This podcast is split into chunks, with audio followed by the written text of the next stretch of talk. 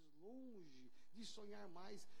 Eu disse aqui quantas pessoas desistiram no meio do caminho porque se sentiram frustradas, feridas, magoadas.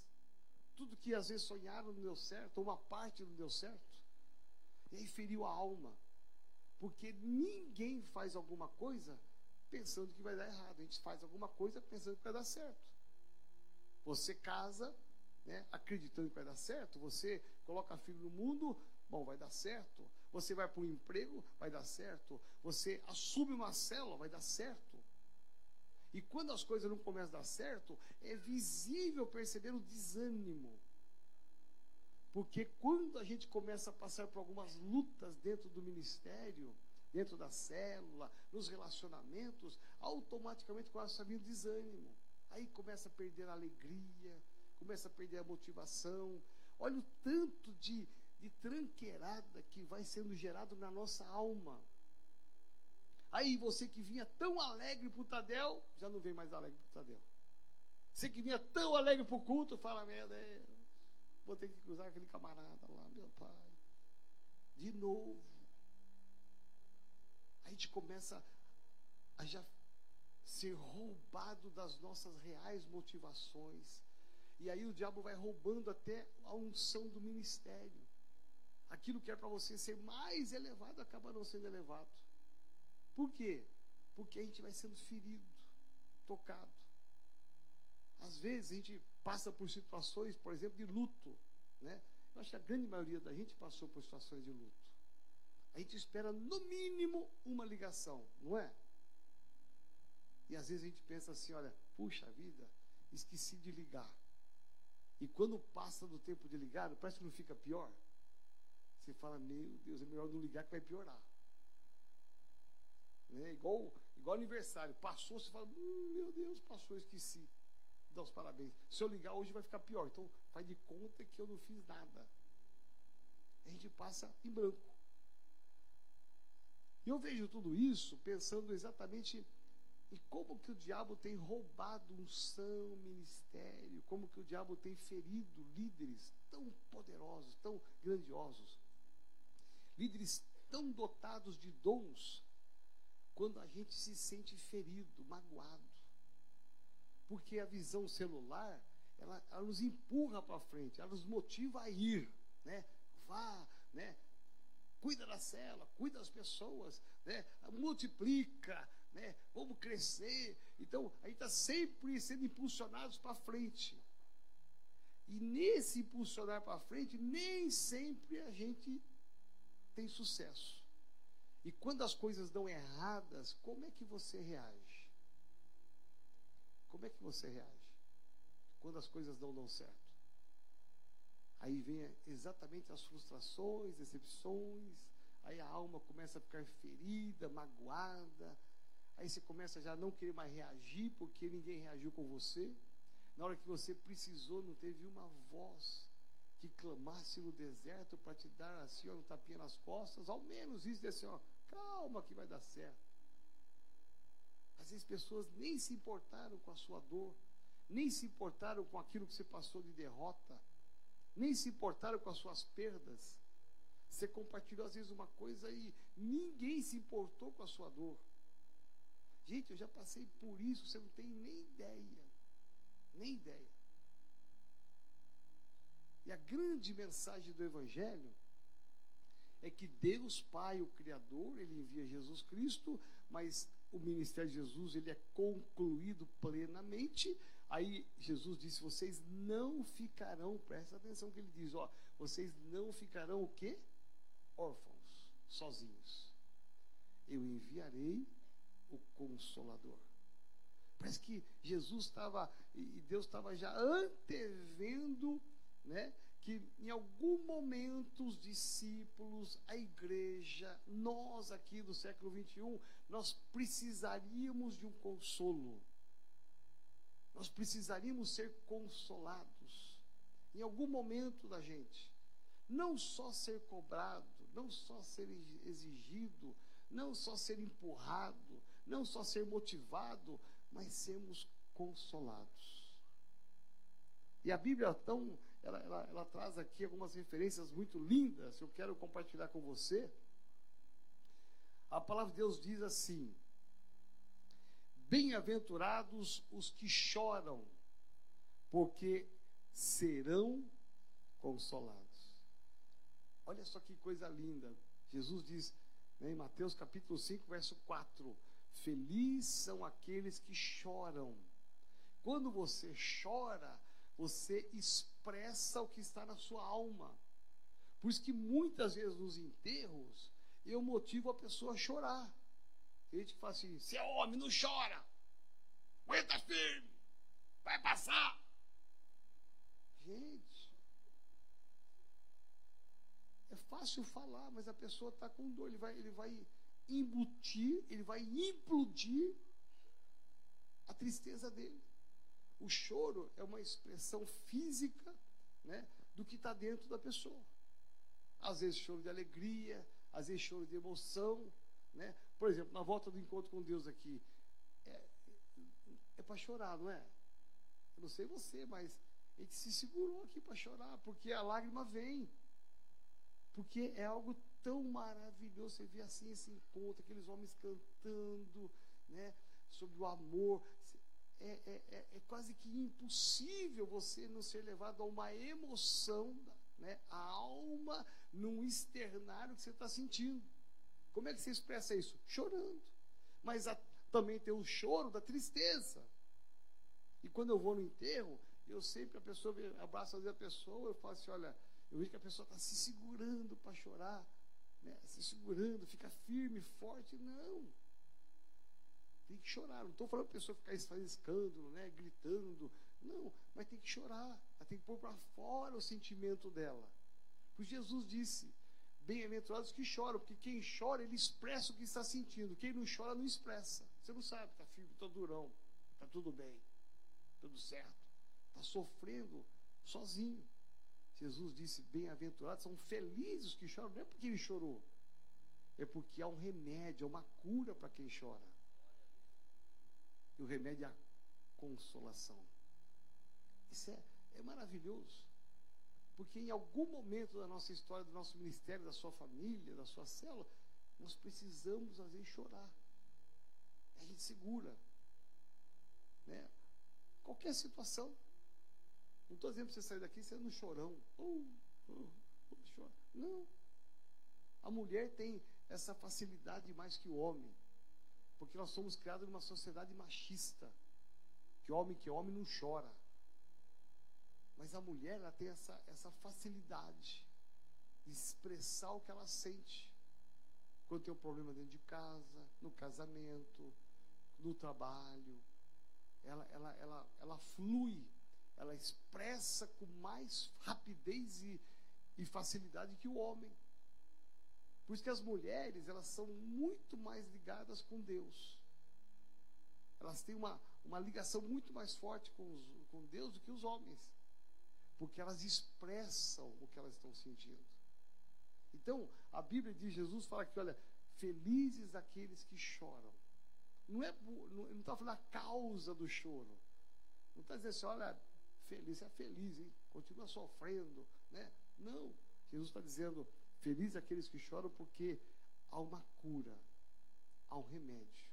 Porque eles não ficarão sem a cura, eles serão consolados. A Bíblia diz em 2 Coríntios 1:3: Bendito seja o Deus e Pai de nosso Senhor Jesus Cristo, o Pai de misericórdias e Deus de toda consolação. Olha só que Deus que nós servimos. Nós servimos um Deus que ele é Deus de toda consolação. O Espírito Santo é, é Deus, ele é um instrumento para nos consolar. Mas o nosso Deus ele é o instrumento disto. A Bíblia diz que no passado Deus consolou o seu povo. Eu olho para trás e eu vejo que no passado, então Isaías capítulo 52, verso 9, diz assim: Gritem de alegria e juntos exultem, ó ruínas de Jerusalém. Olha, está dentro do contexto da mensagem que eu preguei aqui domingo. Porque o Senhor consolou o seu povo, ele remiu Jerusalém. O verbo aqui está colocado no passado.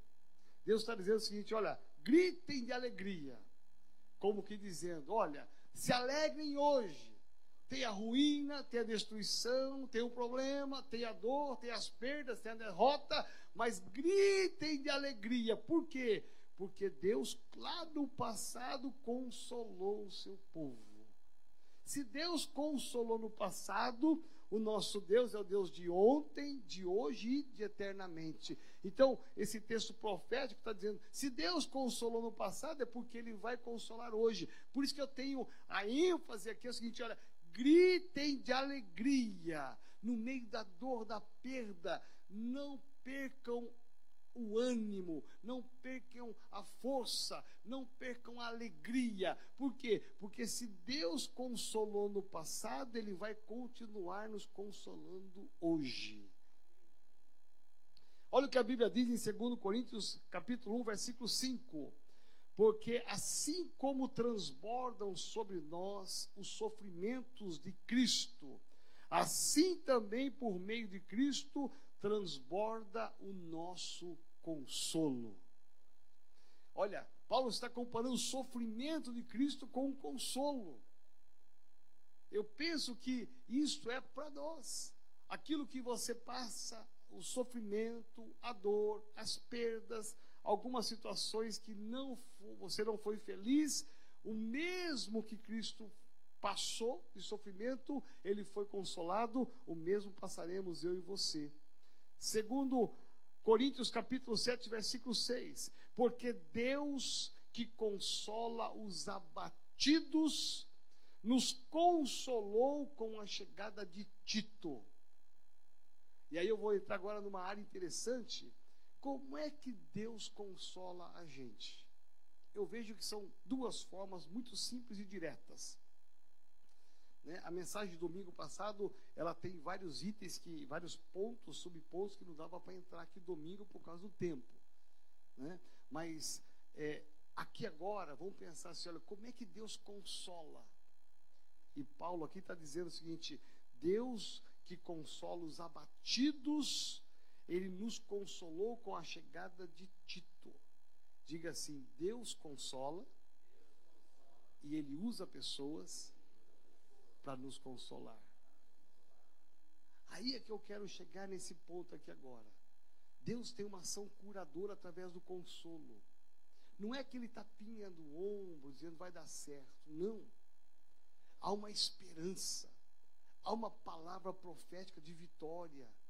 Deus usa pessoas para consolar cada um de nós. Deus levanta pessoas para nos consolar. E o consolo que Deus traz não é apenas assim que vai dar certo, mas é uma palavra que vai levantar o abatido, o ferido. É uma palavra que realmente você vai estar junto. Eu posso dizer aqui, por exemplo, eu tenho isso muito forte dentro de mim. Quando eu estava saindo da outra igreja para começar esse ministério, eu estava num apuro tremendo, numa situação muito ruim, você não tem nem ideia. Eu e a Sandra, não tinha o Pedrinho ainda. Eu morava na casa pastoral, eu tinha 30 dias para sair da casa, e, e, eles foram lá, eles estavam muito bravos comigo, eles foram lá e, e com 10 dias queriam que eu saísse da casa. Eu falei, olha, eu não tenho para onde ir, e não tinha mesmo, não tenho onde morar, eu não tenho onde pôr meus móveis, eu nem sabia de guarda-móveis, eu nem tenho noção disso eu, eu não vou pôr meus móveis na calçada para tomar chuva e ficar deitado na rua com a minha esposa, no sofá. Vocês vão ter que me aguardar. E eles disseram: é, o senhor tem que sair porque nós vamos reformar, vamos pintar a casa para o novo pastor, e o senhor tem que sair.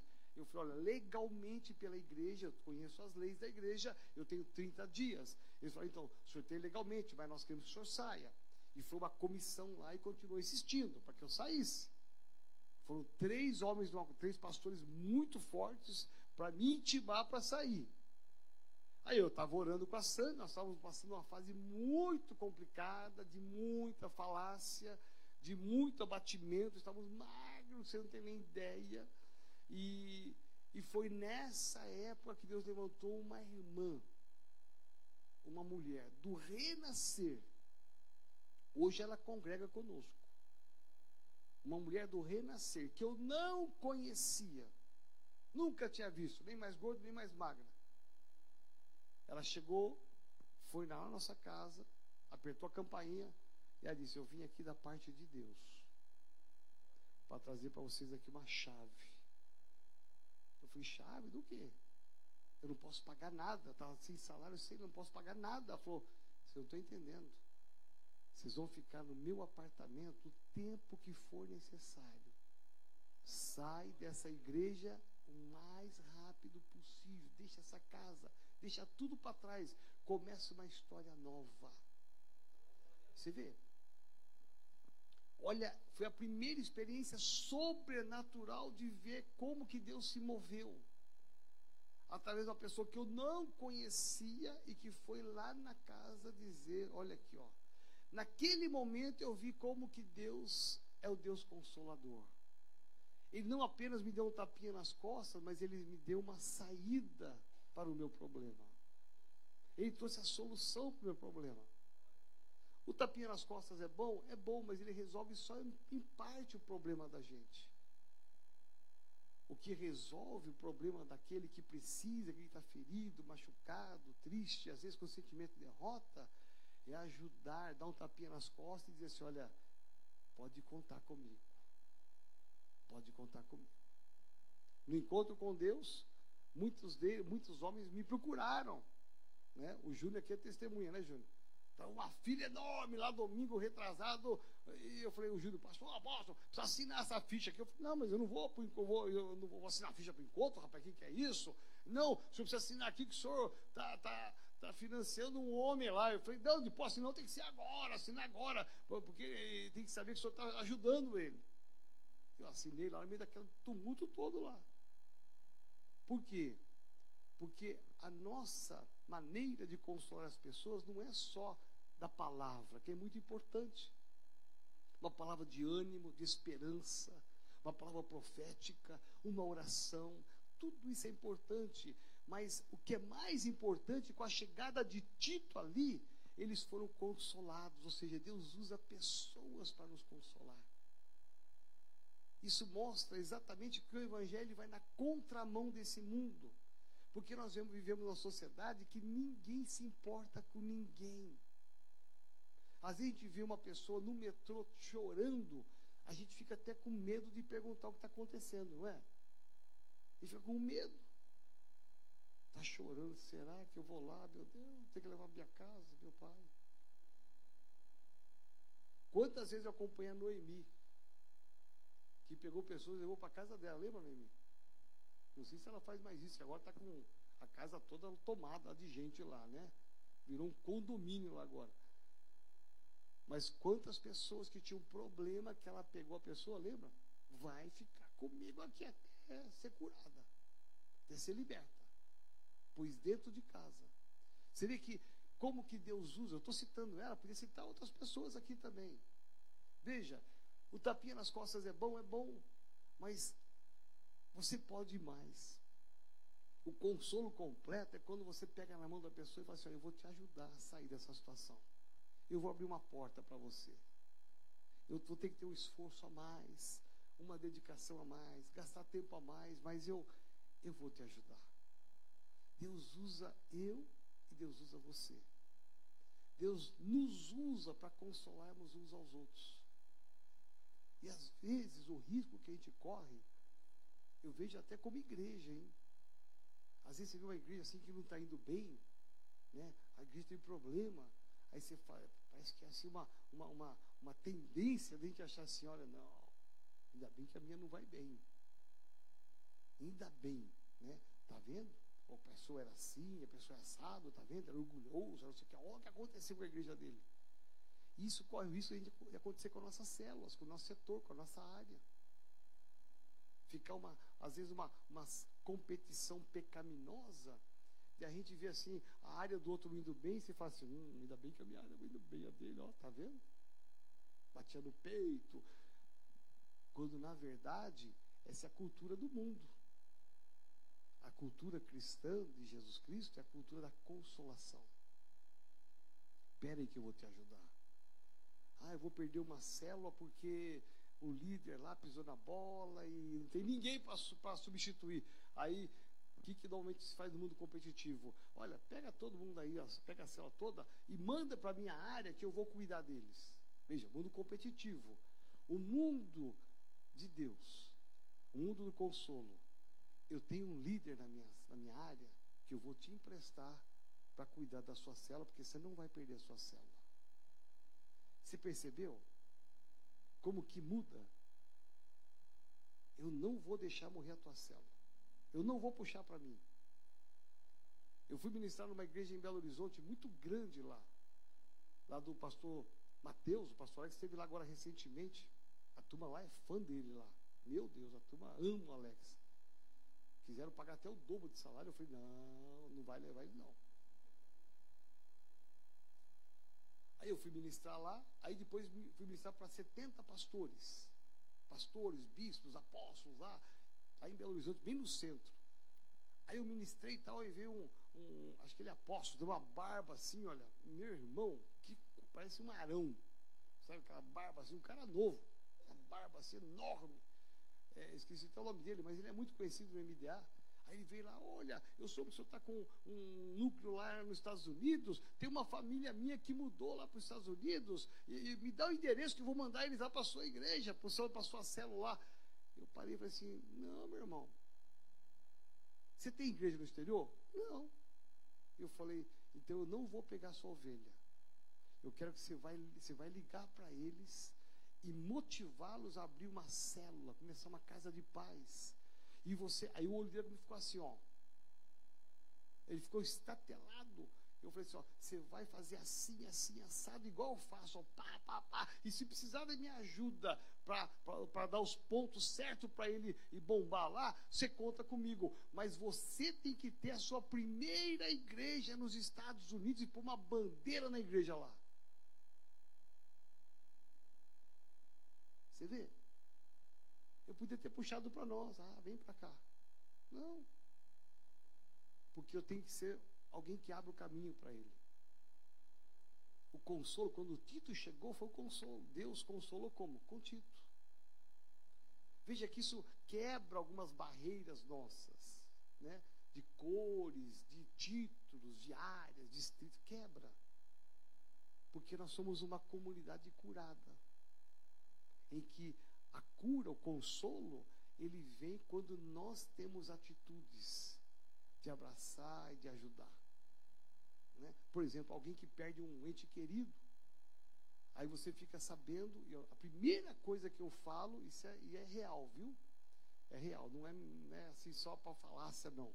Primeira coisa que eu falo é o seguinte: olha, se precisar de alguma ajuda em qualquer área, inclusive a financeira, pode contar comigo. Porque ninguém perde um parente que está com uma dinheiro na poupança para a morte. Já viu isso? Vou guardar um dinheirinho aqui por mês, para quando alguém morrer vai ter para funerário. Já viu isso aí? Ninguém faz isso. Ninguém se prepara para a morte. Então, às vezes, vem a morte, a pessoa é pega de surpresa. Aí não tem dinheiro para nada. Não tem dinheiro para o caixão, para o velório, às vezes nem para enterrar. Isso é, às vezes é muito comum. Então, como é que você consola uma família que perdeu um ente querido? É estando junto lá, orando, animando, dando palavra de fé, de coragem, estou aqui junto. Né? Se preciso for, vai lá, faz um café, faz um lanche. Né? Tudo isso é importante, ora com a família, mas se preciso for o consolo, tem que ter atitudes práticas. Precisa de alguma coisa? Se você não tem, eu vou dar uma dica. Vamos reunir aí meia dúzia, dez pessoas, reúne a célula e vamos pagar. Vamos fazer uma vaquinha aqui, vamos pagar. Mas não vai ficar sem o consolo. O consolo daquela pessoa naquela hora não é só a perda, é também a continuidade que é o dinheiro. Amém? Você está me entendendo? Olha só o que diz mais a Bíblia aqui. Aqui diz assim, 2 Coríntios 14, 31. Porque todos poderão profetizar. Isso aqui é forte. Um após outro. uma geração de profetas. Eu amo isso aqui, viu, gente? Isso aqui é uma mensagem tremenda. Para que todos aprendam e sejam o quê? Consolados. Todos, porque todos poderão profetizar, um após outro, para que todos aprendam a ser consolados.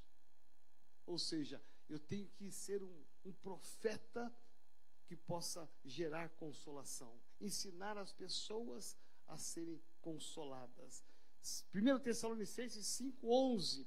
Portanto, consolem uns aos outros e edifiquem-se mutuamente como vocês têm feito até agora.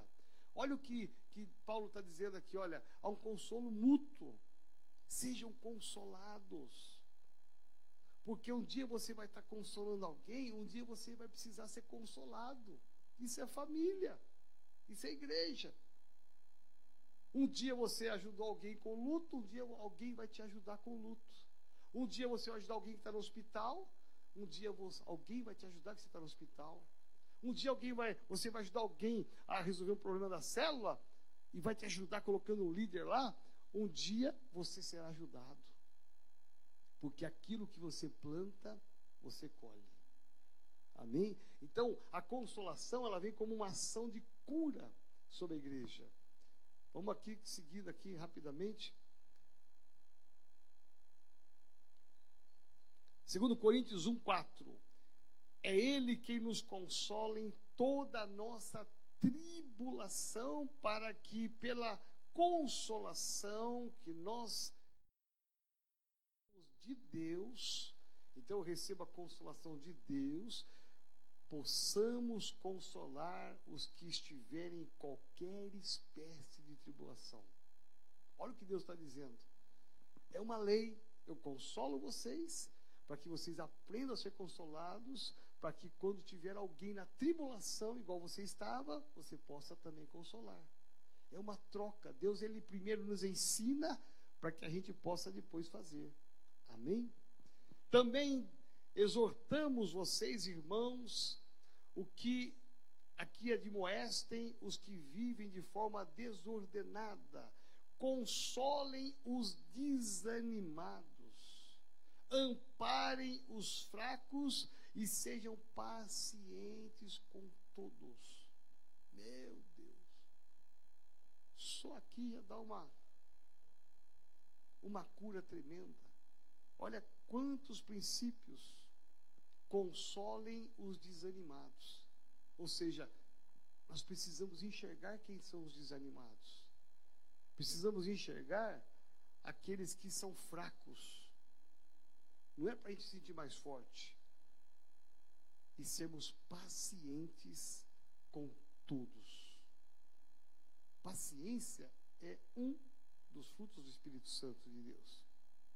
Jó, capítulo 2, verso 11. Quando três amigos de Jó ouviram que todo este mal havia caído sobre ele, sobre Jó, vieram, cada um do seu lugar.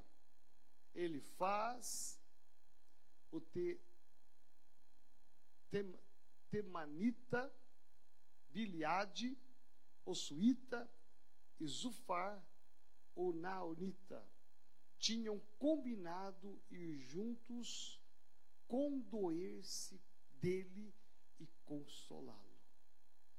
Cada um dos três amigos vieram de lugares diferentes, que vale a pena até você pesquisar de onde eles vieram, para tomar a dor, condoer-se, mas também para consolar Jó. Isso é amigo. Isso é irmão. Amém? Eu quero te convidar a ficar de pé.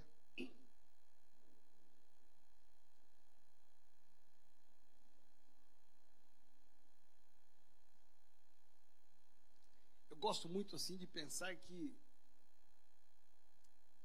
que líder maduro é líder que sabe que vai ser consolado. Mas também o líder maduro é aquele que é o instrumento de Deus para consolar outro na dor, na tribulação, na provação. Gente, não existe nada mais lindo do que você pegar alguém que está fraco, pegar na mão e falar assim, olha, conta comigo. Você vê alguém que está com baita de um problema, ninguém tem paciência com ele, ninguém tem paciência com ela. Tá, todo mundo. Eu vou ter paciência com essa pessoa. Eu uso muito uma expressão, e ela é verdadeira. Pode ser para qualquer pessoa, hein? crente ou não crente. Eu uso assim, olha, conte sempre comigo. É uma expressão que eu uso. E eu, eu faço disso a minha verdade mesmo. Porque Deus tem me consolado. Deus tem me consolado, gente. Eu, quando viajo sozinho, eu gosto de viajar sozinho. Porque eu ponho a música do Davi Maia. Até disse para ele assim: rapaz, eu, eu, quando for a próxima vez, você dispensa o pastor Felipe Costa da banda.